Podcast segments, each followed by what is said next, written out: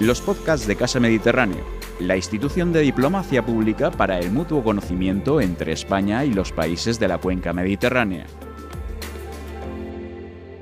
Hola, muy buenas tardes y bienvenidos a este nuevo ciclo de medio ambiente y el Mediterráneo en Casa Mediterráneo. Muchísimas gracias, como siempre, a quienes nos siguen desde sus casas, bien sea en directo o en diferido. Les agradecemos muchísimo su, presencia. Hoy trataremos de descifrar y conocer mejor a unas grandes desconocidas, las medusas, esos animales en ocasiones tan odiados. Lo hacemos de la mano de Macarena Marambio, licenciada en veterinaria e investigadora del Instituto de Ciencias del Mar del CSIC en Barcelona. Macarena está especializada en zooplancton gelatinoso, especialmente en el estudio de las poblaciones de medusas y en el desarrollo de planes de prevención y mitigación de sus efectos. Forma parte del área de coordinación científica de la Plataforma de Ciencia Ciudadana Marina Observadores del Mar y del proyecto Alerta Medusas, Macarena, muchísimas gracias por estar con nosotros esta tarde y por compartir con nosotros tu conocimiento. Hola, encantada. Macarena, me gustaría empezar preguntándote, ¿qué son las medusas, eh, esas grandes odiadas? Em, ¿Qué variedades existen? Pues las medusas son animales invertebrados marinos que pertenecen al grupo del zooplancton gelatinoso, básicamente porque están formadas sobre todo de agua y em, son animales muy simples en su estructura. Eh, tienen, tienen un sistema nervioso muy básico, pero por ejemplo no tienen cerebro, no tienen sangre e incluso em, la mayoría de ellas carece de ojos. Solo un grupo, que son las cubomedusas, tiene ojos. Em, son animales además que existe una mm, diversidad eh, muy grande, desde Mm, mm, especies ah, muy pequeñas, de micras, muy no visibles al ojo humano, hasta especies que pueden alcanzar eh, metros y metros de, longitud y de tamaño de su umbrela, que es el cuerpo, el cuerpo de la medusa, que es como esta campana o paraguas que se llama umbrela, eh, puede llegar a tener hasta 3 o 4 metros en, algunas especies y los tentáculos que tienen ah, también son muy diversos en forma, en color, en tamaño, en longitud. Entonces la variedad de medusas es realmente eh, brutal lo que podemos encontrar en el, medio marino y quizás las que están por descubrir. ¿Y a cuándo se remonta su existencia? Las medusas existen en el planeta hace unos 150, eh, perdón, 550 millones de años. O sea, los registros fósiles indican que, habitan nuestro planeta muchísimo antes que los dinosaurios incluso. O sea que, mm, y, según los registros fósiles, las especies que podemos encontrar hoy en día son muy similares. O sea que la, estructura en general no, no ha cambiado. Se han mantenido, se han ido adaptando a las distintas condiciones y, las seguimos teniendo aquí como habitantes del medio marino. O sea, que dirías que una de sus características es precisamente la, gran capacidad de adaptación. Absolutamente. Las medusas, además de, adaptarse a, condiciones muy extremas, se pueden adaptar a, vivir casi sin oxígeno, a tener muy poco alimento disponible e incluso cambios de temperatura, cambios de salinidad en el agua, eh, tienen formas de reproducción que les favorece con lo cual eh, difícilmente nos vamos a deshacer de ellas.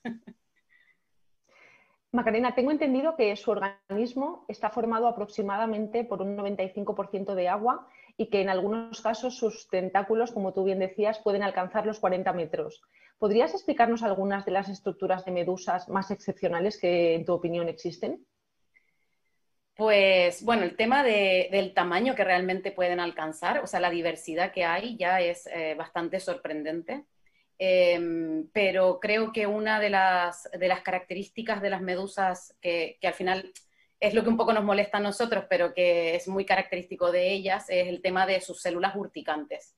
Estos nidositos, como se llaman, que son unas cápsulas que tienen el veneno, y que es una, mm, eh, las utilizan para, para alimentarse, su forma de, de, capturar las presas, pero es uno de los sistemas más eficientes en el reino animal, porque tanto por el disparo que ocurre muy, muy rápido, como por la carga de veneno que permite paralizar sus presas de forma inmediata y, capturarlas. Pero en sí mismas son, son estructuras muy, es realmente alucinante que un organismo que está en un, formado en un 95% de agua tenga todas estas capacidades y que, y que pueda realmente adaptarse de esa manera. Desde luego. Eh, tengo entendido también que algunos tipos de medusas son bioluminiscentes, eh, es decir, que brillan. ¿Para qué les sirve esta cualidad? Eh, la bioluminiscencia en la mayoría de organismos, sobre todo, bueno, marinos, que son los que especialmente tienen esta característica, es como defensa. O es una forma de, un poco em, intentar Em, evitar sus depredadores, eh, les permite en el momento de generar la bioluminiscencia de huir más rápido si es necesario. Y la especie, de hecho, en el Mediterráneo tenemos una especie bioluminiscente que es eh, la pelagia noctiluca, la medusa que incluso su nombre común es medusa luminiscente o medusa clavel. Y, se, observa en la noche cuando sube a la superficie, se puede observar precisamente la, luminiscencia que produce. Entramos ahora, como, hemos comentado antes del inicio de esta entrevista, en, lo que más molesta a los veraneantes ¿no? cuando vienen al Mediterráneo, que son precisamente las picaduras de, medusa. Em, como usted comentaba, o sea, como comentabas ahora, eh, simplemente son esas células urticantes que, mm, poseen. Y, afirmas también que no, no, es que sean animales que atacan, ¿no? sino que el encuentro es casual. Eh, ¿Podrías explicarnos cómo se produce y, en su caso, qué protocolos de primeros auxilios se deben seguir eh, que sean eficaces? Claro, a ver, es casual porque en realidad em, no somos su, presa. las, medusas no se alimentan de nosotros ni de nuestra sangre. Entonces, si realmente ellas pudieran evitarnos, lo harían, porque no quisieran desperdiciar su veneno que han invertido energía en producir para gastarlo con nosotros que al final no, consiguen nada a cambio. Es casual por el hecho de que esta célula, este nidocito, que es la que contiene el veneno, es una cápsula que se abre y se dispara el, arpón que tiene el veneno ante cualquier roce con una superficie, eh, básicamente por, por un estímulo que pueda ser tanto químico como físico. Entonces, en ese momento esta cápsula se abre, se dispara el veneno y cuando ha tenido un contacto con nosotros, y por eso es de forma casual. Ah, por eso también nosotros siempre, cuando estamos en las playas y entregando esta información, por ejemplo, eh, lo que advertimos a la gente es, en caso de que veas una medusa, no, no intentes movimientos rápidos, sino que sal del agua mm, de forma pausada, porque todo ese movimiento rápido va a generar una corriente que la va a traer hacia ti y por tanto puede existir este contacto. Las medusas no tienen una capacidad natatoria donde ellas puedan dirigir su, el sentido al que se quieren, a, donde quieren ir. Entonces ellas no, nos están viendo y por tanto no están decidiendo venir hacia nosotros. Simplemente que el movimiento o el oleaje las está trayendo hacia, hacia nuestra eh, cercanía y por lo tanto puede haber este contacto casual. Em, es verdad que en muchos casos puede ser muy dolorosa la picadura, pero también eh, eh, son muy pocas las que generan un daño excepcional y en el Mediterráneo, por suerte, no tenemos ninguna, ninguna especie que, sea ah, incluso mortal como las que existen en otras zonas del mundo. ¿Qué hacer en caso de tener una picadura? El protocolo es muy simple, es lavarse, limpiar la zona afectada con agua de mar. ¿Por qué? Porque cuando tenemos contacto, por ejemplo, con un tentáculo, quedan estas células urticantes, eh, esto con, el veneno, los nidositos, quedan algunos que no se, han, ha abierto la cápsula. Por lo tanto, lo primero que tenemos que hacer es limpiar toda esa zona para evitar que esas cápsulas que no se abrieron se disparen de nuevo y tengamos una segunda picadura. Entonces limpiamos con agua de mar, retiramos eh, los restos de, tentáculo, por ejemplo, si hubiese algún resto pegado en la piel, eh, con pinzas o con guantes, con una tarjeta que podamos, que, no, nos genere otra picadura en, la mano, y, y, luego aplicar hielo, porque lo que nos está generando es la entrada de este veneno, es una reacción inflamatoria. Em, se habla mucho del vinagre y esto es importante destacar porque eh, precisamente fue uno de los protocolos más difundidos y creo que si buscamos en Internet quizás es lo primero que aparece, pero el vinagre, por ejemplo, en el caso de las dos especies mm, más importantes por su capacidad urticante en el Mediterráneo, que serían la pelagia, esta medusa clavel, y la rizostoma pulmo, el, acalefo azul, pues precisamente el vinagre no solo no es efectivo, sino que podría ser contraproducente porque haría y, activaría esas células que no se han disparado aún. Y por eso es que nosotros ah, nos dedicamos a expandir este protocolo del no uso del vinagre, a excepción en el caso de las cubomedusas. Este grupo de las cubomedusas sí que el vinagre es 100% efectivo, porque inhibe esta cápsula. Pero en el caso de las otras, eh, lo mejor es no, usar vinagre y limpiar con agua de mar. De acuerdo, esto desde luego es muy útil saberlo, viniendo de, una experta como tú. Em, Macarena, ¿existen especies particulares en el, mar Mediterráneo respecto a otros mares y a otros océanos? Has mencionado algunas, pero eh, me gustaría que ahondásemos un poco más en este tema. Eh, sí, existen especies, por ejemplo, hay una especie que es endémica del Mediterráneo, solo habita aquí en el Mediterráneo, que es eh, la cotilorrisa tuberculata, que es conocida como la medusa huevo frito. Y aunque su nombre cause risa, ¿no? Porque es curioso que se llame así, es que realmente cuando observamos a la medusa, la umbrela es un huevo frito. Sobre todo cuando queda en la arena ya arrastrada por la ola, pues lo que se ve son un huevo frito al lado de, otro, ¿no? Y esta medusa es muy particular porque aparte de que es realmente hermosa, tiene unos tentáculos que terminan en un botón azul, de un azul muy intenso, es una especie que le da refugio a, algunos, por ejemplo, eh, juveniles de peces. Entonces, cuando están en, grandes, en, un gran grupo ¿no? de un bloom de, de cotilorrisa, de huevo frito, se puede observar cómo los peces están nadando entre sus tentáculos, tal como vemos, por ejemplo, al, pez payaso en, la anémona, ¿no? al famoso Nemo. Eh, y, ellos sí que utilizan a la medusa como, un refugio hasta que alcanzan un tamaño que ya no son presa, tan fácil para otros depredadores y ya abandonan la medusa. Y esta es una medusa, eh, endémica del Mediterráneo. Pero también, eso quiere decir que solo habita aquí, ¿no? No, ¿no? no la encontraremos en otro sitio del mundo pero también es importante destacar que esta, precisamente la pelagia, la luminiscente, la medusa clavel, que es la que genera más picaduras eh, en esta zona, pues se considera la más importante, tanto por su abundancia, porque es una medusa que puede estar presente todo el año, como por su capacidad urticante. Entonces se considera la, medusa más importante del Mediterráneo. Y una pregunta, eh, ¿cuáles son las causas de, su proliferación, al menos percibida? Em, ¿Por qué nos da la sensación de que ahora, eh, al menos en algunas zonas, ¿no? o según nuestra percepción, hay más medusas?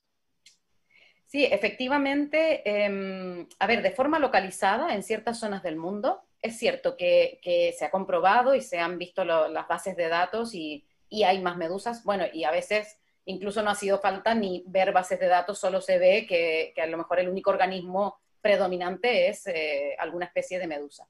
Pero a nivel global, como se ha planteado muchas veces, eh, falta información, porque las medusas son cíclicas. Eso quiere decir que, tienen, ah, depende de la especie, hay años en que tienen ah, años de picos de, sus poblaciones y hay años luego que están ah, muy bajas el, número de la, población. Entonces, si solo analizamos quizás los últimos tres años y nos da la sensación de que hay más, quizás podríamos llegar a un resultado que no es el, correcto, ¿no? Porque si analizáramos una tendencia de 20, 30, 40, 50 años, quizás podríamos ver que es algo normal en esta especie o que efectivamente sí que está habiendo un aumento. Ahora, lo que es evidente es que las causas que les favorecen a las medusas, que son todas ah, por causa humana, em, eh, las están, o sea, eh, eh, está llevando a que realmente en algunas zonas eh, este aumento sea real. Y una de ellas, quizás la más importante a mencionar, sería la sobrepesca. La, pesca desmedida, de alguna manera, está alterando todo el equilibrio de los ecosistemas marinos. Entonces, está em, en el caso de las medusas, que se adaptan a todo, pero si además están quedando sin competidores, que muchas especies de peces comerciales son de interés comercial, son competidores de las medusas, porque ambos se alimentan del zooplancton y también ah, con pocos depredadores, porque ya se sabe que peces grandes se alimentan de medusas, o el mismo caso de las poblaciones de tortugas marinas, que sabemos que muchas están en, riesgo y también se alimentan de medusas. Entonces, el hecho de que ellas tengan un poco libertad, con menos presiones eh, naturales, pues les lleva a tener eh, poblaciones más exitosas. Por otra parte, el, el, famoso no cambio climático que, lo estamos viendo que es real y que está teniendo mucho impacto, eh, específicamente el aumento de temperatura, también la favorece en la mayoría de ellas, em, hace que se permite que sus ciclos de vida sean, em, sus ciclos reproductivos eh, ocurran de forma más rápida, por lo tanto se pueden reproducir más.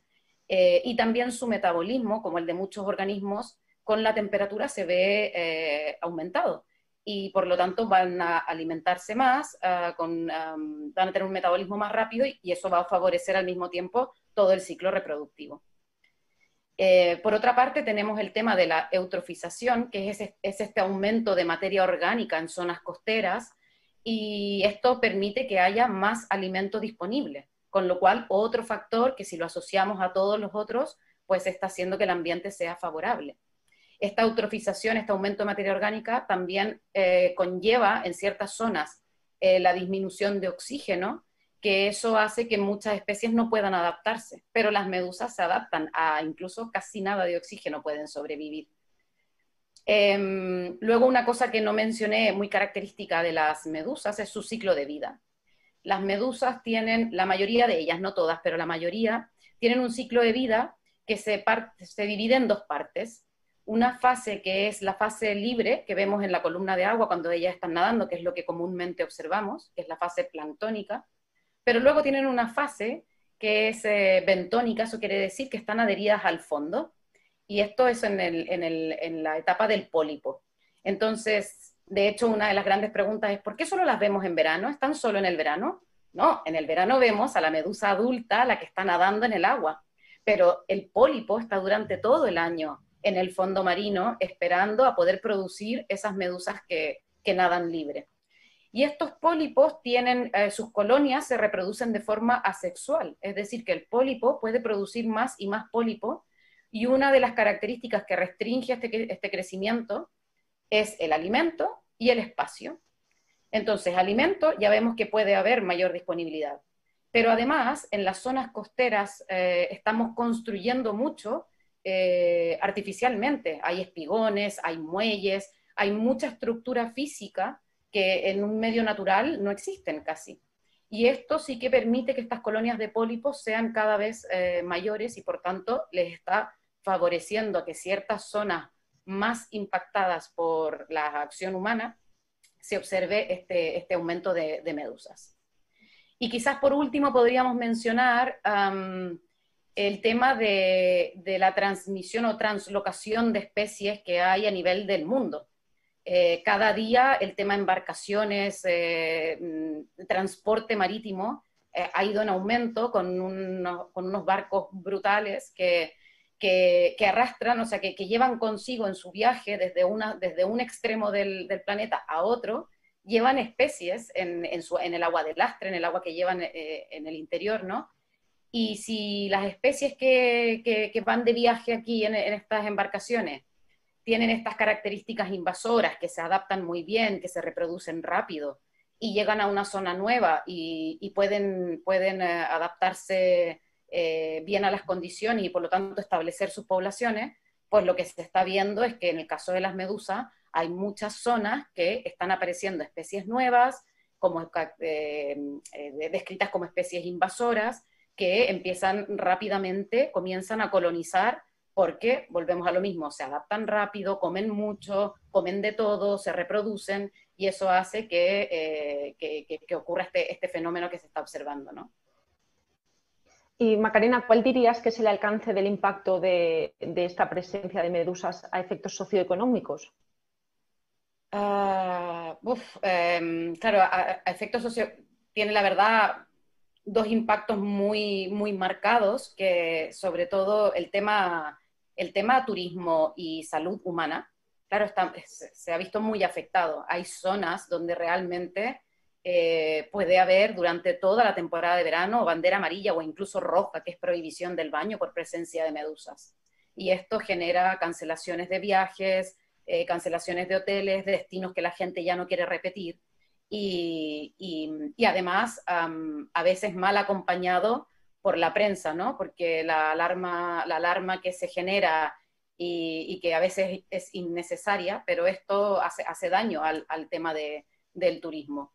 Y, esto está sumado al tema de atenciones por picaduras, o sea, a nivel eh, los socorristas eh, pueden llegar a atender en algunas playas el 80% de las atenciones que hacen durante toda una época de verano, una temporada de verano, es de picaduras de medusa. Y en realidad, si lo, aquí en el Mediterráneo, si lo pensamos, eh, quizás es innecesario porque no es algo grave, es doloroso, pero no es algo grave en la mayoría de casos. Existe un pequeño porcentaje que sí, pero en la mayoría de casos, y el socorrista, a lo mejor por estar atendiendo a 200 personas un día, un solo día en una playa, se puede estar eh, perdiendo de hacer otra, otra parte importante sumado a los casos que llegan a urgencias y que por lo tanto tiene una demanda sanitaria que, está yendo en aumento. Por otra parte, el tema de las pesquerías, yo creo que esto cada vez es más noticia en más sitios del mundo, que las redes, claro, los pescadores ya lo tienen difícil porque ya está alterado el ecosistema, ya no es tan fácil conseguir la especie objetivo como años y años atrás, ¿no? Y, si además ahora se suman estas cantidades de medusas que al sacar la red venga con, a lo mejor con especie objetivo, pero también llena de medusa, pues claro, muchas veces esa, esa pesca puede no ser comercializable, eh, esas medusas, los pescadores tienen que lidiar con, con, esas medusas que al final también sufren su salud, eh, las redes quedan estropeadas, las redes quedan con nidositos, hay que limpiarlas de una manera específica, e incluso se ha visto, se sabe del, del colapso de algunas redes, incluso de embarcaciones por la cantidad de medusas. Entonces aquí el impacto es, muy grande. E incluso ya no directamente en el, momento de la pesca, pero hay especies de medusas que se alimentan de huevos y larvas de peces, que si son de interés comercial y coinciden en el tiempo y en el espacio, no va a permitir que esas poblaciones de peces alcancen el tamaño necesario para poder satisfacer la demanda, la demanda de la pesquería, ¿no? Entonces aquí es toda una cadena que, tiene un impacto muy grande. A nivel de acuicultura, por ejemplo, sobre todo en el Mar del Norte, eh, se, han descrito mortandades em, muy grandes y millonarias de, por ejemplo, en, la crianza de en las granjas de salmones, por entrada de un, un bloom muy grande de pelagia noctiluca. Pero en este caso, la pelagia, por ejemplo, podría entrar en una granja y entran los trozos de pelagia que tienen células urticantes y le hacen, eh, le generan un daño, incluso la muerte a esos peces. Entonces muere toda la, la, producción, ¿no? Y digamos, con todas estas consideraciones que estás comentando, ¿tú crees que existe conciencia sobre la responsabilidad que tenemos en, en, la proliferación de las medusas? ¿no? Y como mencionabas, en, el impacto que la acción humana tiene en, que, bueno, pues eh, que cada vez sean más y que, como, como afirmas, tengan un impacto eh, muy significativo en, muchas zonas. Mm. Yo creo que falta mucho conocimiento, falta mucho conocimiento y por tanto creo que hemos ido mejorando, o sea que en los últimos años sí que ha habido una forma también eh, de, llegar más allá, de, divulgar toda esta información. E incluso Internet, las redes sociales, al final han ayudado muchísimo a que esto eh, se expanda de una, manera, de una manera más amplia y no se quede solo en el ámbito científico. Pero, pero sí que, conciencia del todo todavía no, no hay. nos cuesta también, eh, como seres humanos, nos cuesta también mm, reconocer de alguna manera que podemos ser los responsables de, de, esto que, molesta tanto, ¿no? De hecho, parte de nuestra, de nuestra actividad divulgativa, por ejemplo, cuando vamos a las playas y que a lo mejor el reclamo de la gente es ¿por qué, ¿para qué sirven? ¿Por qué no las erradicamos? La, nuestra contrarrespuesta es, pero ¿por qué no pensamos qué nos están indicando las medusas? O sea, el hecho de que haya más nos están indicando, e, es un mensaje nos están indicando de que algo se está alterando, porque esto no es, no es lo normal, no nos está llamando la atención. Pues pensemos cuáles podrían ser las causas y si realmente vamos a las causas, como lo he mencionado anteriormente, eh, somos responsables. En el caso de las medusas lo vemos muy evidente porque, claro, si nos estropea un día de playa o nos genera una picadura dolorosa, ya vemos el impacto. Pero esto está sucediendo a muchos otros niveles también, que a lo mejor todavía el impacto no es tan directo. Entonces sí que creo que hay una tarea muy importante de seguir ah, expandiendo esta información. E incluso a nivel de, mm, medidas de, prevención que se pueden tomar por parte de las administraciones, es necesaria toda la información. Porque, por ejemplo, hay el clásico ejemplo de, de las redes antimedusa, que en algunas zonas es la solución y es bastante exitosa y, son muy caras y a lo mejor los ayuntamientos invierten en esas redes antimedusa y buscamos una solución, bueno, es un parche, pero bueno, es una solución que al menos permite llevar el verano bastante tranquilo, ¿no? Pero, por ejemplo, esto em, no sirve para todas las especies y no sirve en todos los sitios del mundo. en algunas especies incluso puede ser peor, como ha explicado el caso de la pelagia noctiluca, eh, si entra a las granjas de los peces, ¿por qué no podría entrar a esta piscina en la playa formada por una red antimedusa. Y sería incluso más grave porque observar en el agua una pelagia e intentar evitarla es fácil, pero trocitos de los tentáculos muy pequeños que tienen las células urticantes y que se pueden meter en el bañador o incluso en un niño jugando, esto es ya difícil de, evitar. Entonces, eh, no todas las medidas sirven ni para todas las especies ni en todas las zonas eh, donde se quieran aplicar. Y por eso la información y los estudios son importantes. Incluso los protocolos. No podemos, no, existe un protocolo general para todas las medusas, eh, así como quizás podría existir para, otro animal eh, que pique o urticante. Y en este caso es comprobado que cada medusa provoca una reacción distinta y que sus nidocitos, sus células urticantes, reaccionan distinto ante un compuesto u otro. Y Macarena, para que no sea, digamos, todo negativo, eh, me gustaría preguntarte, ¿nos aportan algún beneficio las medusas? Y tanto. Aparte de que yo creo de verdad, no, si, nos, si, nos, ponemos en la posición de no pensar que estoy en la playa en mi día de descanso y me encuentro con un bloom de medusas, pero si eso lo estuviera viendo detrás de un cristal, por ejemplo, cuando uno va a un acuario y lo ve, son hermosas, ¿o no? Eso, eso es innegable, son maravillosas, es para quedarse ahí hipnotizado observándolas, son realmente eh, hermosas. Y a nivel del ecosistema marino, como, como todos los componentes de la trama trófica, cumplen una función importante. Pero si hablamos de beneficios a nosotros, a los seres humanos, eh, bueno, son, son organismos que eh, nos permiten de alguna manera mm, maravillarnos, aprender del mar, eh, incluso hay sitios en que las utilizan a nivel, las explotan a nivel turístico. O sea, hay sitios donde se puede nadar eh, para grabar a la gran medusa gigante, o hay un sitio muy famoso en las Islas Palau, ¿no? Donde se puede, es una laguna donde se puede, uno se puede sumergir con las medusas, y estos sitios dependen económicamente de los visitantes que vienen exclusivamente a nadar en la laguna de medusas, por ejemplo. Entonces aquí sí que de forma localizada puede haber un beneficio.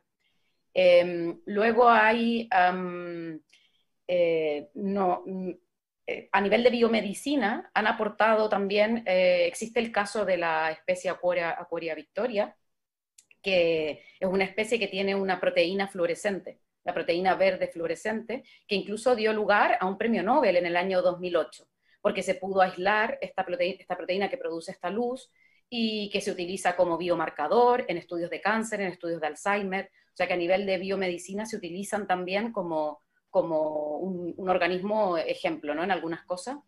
Eh, también el colágeno, el colágeno que se puede extraer de las medusas, em, se está utilizando mucho en lo que es la cosmética eh, y se está incluso ahora desarrollando fertilizantes o incluso como alimento, es, es, una fuente de proteína en algunas culturas incluso. Y, y se está utilizando como alimento a, a granjas de acuicultura, entonces, en realidad, yo creo que es un poco em, pensar en, el por qué eh, se está alterando esto y estamos viendo más, pero en caso de que no se pueda revertir la situación, buscar eh, un uso de las medusas creo que, es, muy amplio y nos puede dar grandes beneficios. Una de las cosas que has mencionado es que algunas son comestibles. Em, y esa es una de las preguntas que de hecho te quería hacer digamos, ¿está, está desarrollada la gastronomía basada en las medusas? Sí, hay, cultura, bueno, en la cultura asiática sobre todo, la medusa incluso es como un plato, es un plato muy, eh, muy requerido, ¿no? En, ciertos países, en una boda no puede faltar el plato de, medusa. Y, hay, países donde se cría, se, se, engordan, por decirlo de alguna manera, y se produce medusa como una fuente más de, alimentación, ¿no? Em, e incluso hay países a lo mejor donde no existe la cultura de alimentarse de medusas, por ejemplo en Centroamérica. Hay algunos países que, que no existe esta cultura, pero sí que tienen toda una estructura montada para eh, sacar las medusas del mar y exportarla al, ¿no? al, a, algún país de Asia donde sí que se come. E incluso aquí en la Unión Europea, de momento no está aprobada, pero ya hay bastante gente experimentando con el tema y a lo mejor estamos próximos a que se apruebe, eh, no todas las especies, pero alguna de ellas para que sea una fuente más del aporte de proteína. Qué interesante. Em, Macarena, has mencionado muchas veces durante esta entrevista la importancia de, la información, de la divulgación, de la pedagogía sobre las medusas y precisamente eh, tengo entendido que habéis eh, desarrollado un proyecto educativo divulgativo eh, en escuelas en las regiones de Asturias y Cataluña, creo que es. que no, sé si sigue vigente, pero me gustaría que nos contases un poco en qué, consiste, qué es lo que han pretendido con él qué recibimiento ha tenido por parte de los niños.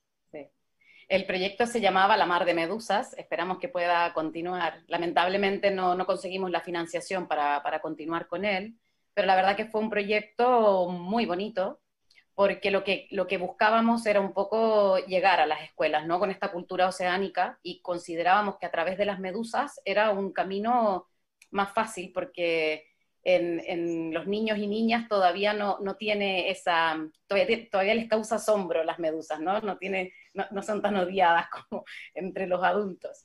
Y, y, consistía básicamente en que lo que quisimos hacer fue formar al profesorado con toda la información que había, un abanico muy amplio de información de ecosistemas marinos, de los impactos de, y de las medusas eh, de forma muy completa eh, trabajamos con, Asturias y con Cataluña por un tema de comparación de mares, también de ver cómo, cómo tenían ellos la visión integrada.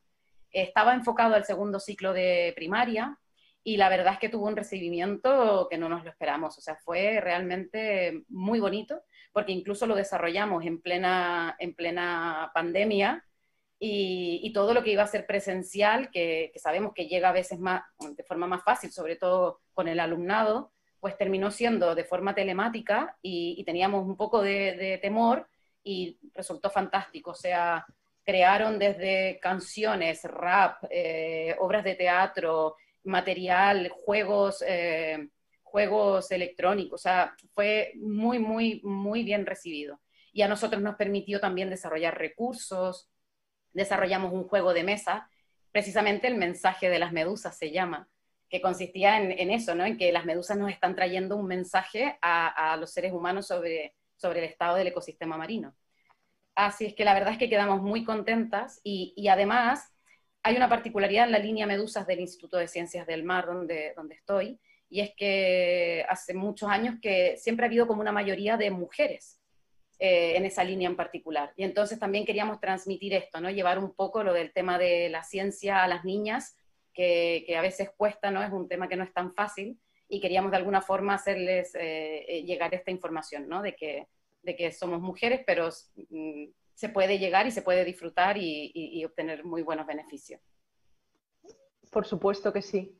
Em, también han elaborado eh, una guía de identificación de especies. Em, querría ahora que nos comentases, por favor, qué datos interesantes contiene esa guía y, bueno, también cómo pueden consultarla quienes estén interesados. esa guía es, la verdad es que es un material muy completo, em, no es muy grande, eh, está bastante sintetizada para que nos permita sobre todo identificar las especies. Lo que pretendemos es, es un poco desmitificar que todas las medusas caben en el mismo saco, precisamente porque tienen distintas capacidades urticantes. Entonces, saber reconocerlas, por ejemplo, cuando llego a la playa es importante para saber si, bueno, tengo que ser más precavido o no. Y, mm, entonces lo que encontramos ahí es eh, la mayoría de especies más comunes de encontrar, con una descripción de ellas, descripción, bueno, del tamaño, la coloración, fotografías y también los protocolos de, de primeros auxilios en caso de picadura. Y de esta manera también expandir esta información y que Creo que una de las formas de sentirse, mm, de prevenir, es dar seguridad. Entonces, si, si, tengo un poco de conocimiento, si creo que tengo un material que me ayuda a reconocer la especie, a saber si esta me puede picar muy fuerte o no, y, y, qué hago en caso de que me pique, si me encuentro con ella, pues mm, creemos que es una de las formas también de usarlo como una herramienta preventiva. Se puede encontrar en la, en la web del Instituto de Ciencias del Mar, en el ICM Divulga, y también en la web de Observadores del Mar, una plataforma de ciencia ciudadana. Perfecto. Eh, Macarena, por ir finalizando esta, para ir finalizando esta entrevista, querría hacerte una pregunta que es, es un poco anecdótica, pero mm, ¿es cierto que existe una medusa inmortal? Sí. sí lo tienen todo, ¿lo ves? lo, tienen, lo tienen todo, llegan a todo. Eh, eh, efectivamente, existe una especie, la Turritopsis, que, mm, que es, es, muy particular, esto es, es, único casi, que es una especie que puede desarrollarse desde el pólipo hasta su fase adulta, incluso reproducirse y luego retroceder en, su, en, sus, en sus fases de desarrollo hasta volver a ser un pólipo. Y así infinitamente, si se encuentra, si se ve amenazada, si las condiciones ambientales no son óptimas, todo esto eh, lo puede hacer eh, continuamente. O sea, de alguna manera por eso es inmortal, porque ella, por su propia biología, puede evitar llegar al final y morirse. Ahora, la pregunta de mucha gente cuando hablamos de la medusa inmortal es, ¿y por qué entonces no está lleno el mar de turritopsis si no se muere nunca? Claro, porque está sometida a otro tipo de, de impactos como depredadores, claro, cosas que no puede controlar con su propio ciclo, pero con su propio ciclo es totalmente inmortal. Desde luego es fascinante como, todo lo que hemos abordado en, esta entrevista y que me gustaría finalizar preguntándote cómo llegas al estudio de las medusas, cómo se despierta tu interés por, estas especies. Pues fue bastante casualidad. Yo como veterinaria me especialicé en realidad en tortugas marinas, en toda la parte de conservación de tortugas marinas y trabajé mis primeros años en, el tema de tortugas en distintos proyectos de conservación en distintas partes del mundo. Y cuando vine a vivir a Barcelona, eh, no comencé un máster de, de, conservación de la biodiversidad y buscando para hacer mi tesina del máster, me encontré con el grupo este de investigación del zooplancton gelatinoso en el Instituto de Ciencias del Mar, donde acababa de llegar una especie invasora, eh, un tenóforo, Nemiopsis lady, y lo teníamos en el delta del Ebro, en una bahía, y había que hacer el seguimiento durante todo el año. Y me ofrecieron eh, hacer el seguimiento de este tenóforo. Y fue ahí cuando pensé, bueno, son, son la presa de las tortugas marinas, mis grandes eh, amadas, ¿no? Y, me empecé a, enamorar y a encantar con estas especies que eran capaces de todo. Y así es que ya llevo 12 años en el tema de, del, del organismo gelatinoso en sí, las medusas específicamente. ¿Y qué proyectos tienes actualmente o en qué, en qué prevés eh, trabajar en el futuro cercano? bueno, nuestro tema de continuar con esto de los planes de gestión eh, costera y, de poder contribuir al tema de la mitigación de los impactos, eh, lo, estamos, lo seguimos en curso, pero también actualmente estoy muy involucrada en lo que es la ciencia ciudadana porque es, es, muy necesario. O sea, realmente, claro, llega un momento en que dices, ah, necesitamos ojos en todo sitio. ¿Cómo hacemos eso realmente? Y, y, creo que tiene dos beneficios. O sea, el hecho de involucrar a la ciudadanía te permite esto de obtener información que nos está llevando a, a incluso eh, datos que, nos podríamos estar perdiendo solo con, campañas oceanográficas, por ejemplo, de saber dónde aparecen nuevas especies o especies que no eran tan comunes y de pronto la gente comienza a reportarlas, pero también por otra parte del hecho de involucrar a, la ciudadanía, que no nos quedemos solo en el ámbito científico, es muy importante, porque creo que cuando no somos parte de algo, nos cuesta el, hecho de, ser, de ser tan conscientes, ¿no? Entonces yo creo que la ciencia ciudadana hoy en día es una herramienta muy potente que puede ser muy, muy útil a nivel de resultados científicos, pero también a nivel de lo que decíamos, ¿no? de expandir la cultura oceánica, de, llevar eh, toda la información y de que un poco seamos todos, todos parte de todo, tanto de la búsqueda y encuentro de las soluciones. ¿no? Pues enhorabuena, muchísima suerte y muchísimas gracias por atendernos hoy. Gracias a vosotros por la invitación. Y a todos los que nos siguen desde sus casas, les esperamos en el próximo ciclo de Medio Ambiente y el Mediterráneo. Muchas gracias por estar ahí. Ha escuchado un podcast de Casa Mediterráneo. Para acceder a nuestras actividades y contenidos, le invitamos a visitar nuestra página web y a seguirnos en nuestras redes sociales, YouTube, Instagram, Facebook y Twitter.